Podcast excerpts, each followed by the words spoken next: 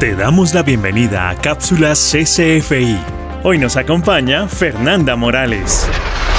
Hey, church, good morning, and welcome to our weekly word of encouragement. I hope you're having an amazing Monday. I hope you're having a great start to your week today.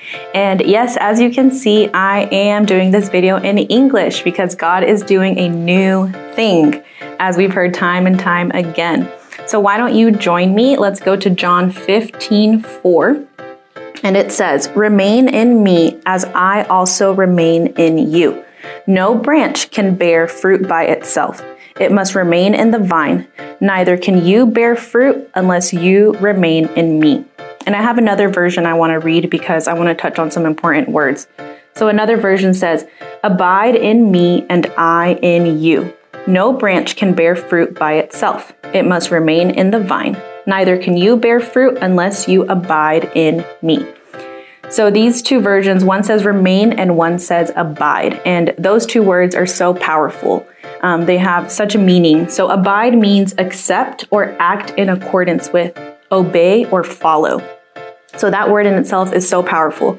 So God is telling us to abide, to obey, to obey God's voice, to follow what He's telling us to do. So whether He's telling you to pray, whether He's telling you to read your Bible, if you're at home and you're scrolling through TikTok or through Instagram and suddenly you get this urge to read your Bible, do it. Or if you're at work on your lunch break and suddenly instead of, I don't know, talking to your coworkers, talking to your friends, you want to um, have some time with the Lord, then do it. You need to listen to his voice.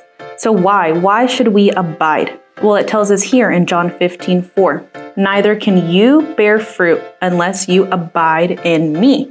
So he's telling us to obey him. He's telling us to follow him, to listen to his voice. Don't just hear, don't just hear, because hearing and listening are two different things. So we need to listen to God's voice. What is he trying to tell me to do? So this verse has two parts.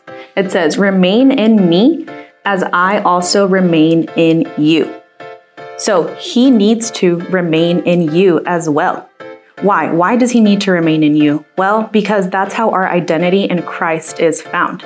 That's how we are confident in who we are in Jesus Christ. Once you've found your identity in the Lord, then you will be confident in who he has called you to be and what he has called you to do. So, a lot of people think it's, you know, easy to say, "Oh, but I can't preach like Pastor Morales. Oh, but I can't sing and I don't know how to do this. I don't know how to do that." Once you've found your identity in Christ, he will do it. Whether he wants you behind a camera taking pictures, whether he wants you outside selling t-shirts, he will do it. Just as much as the person that's up there preaching and praying, he's going to do it.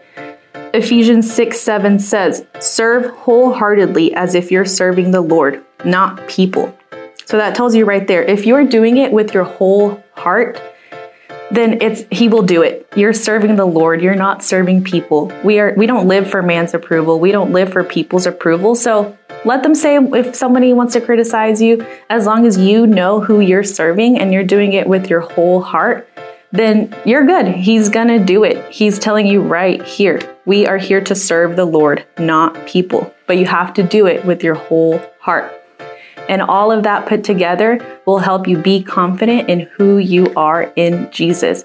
So this week, I, I, challenge you, I encourage you to abide, to follow God, to listen to his voice, to obey him. If he's telling you to pray, go pray. If he wants you to get off of social media, maybe just listen to a podcast, listen to a worship song, then do it.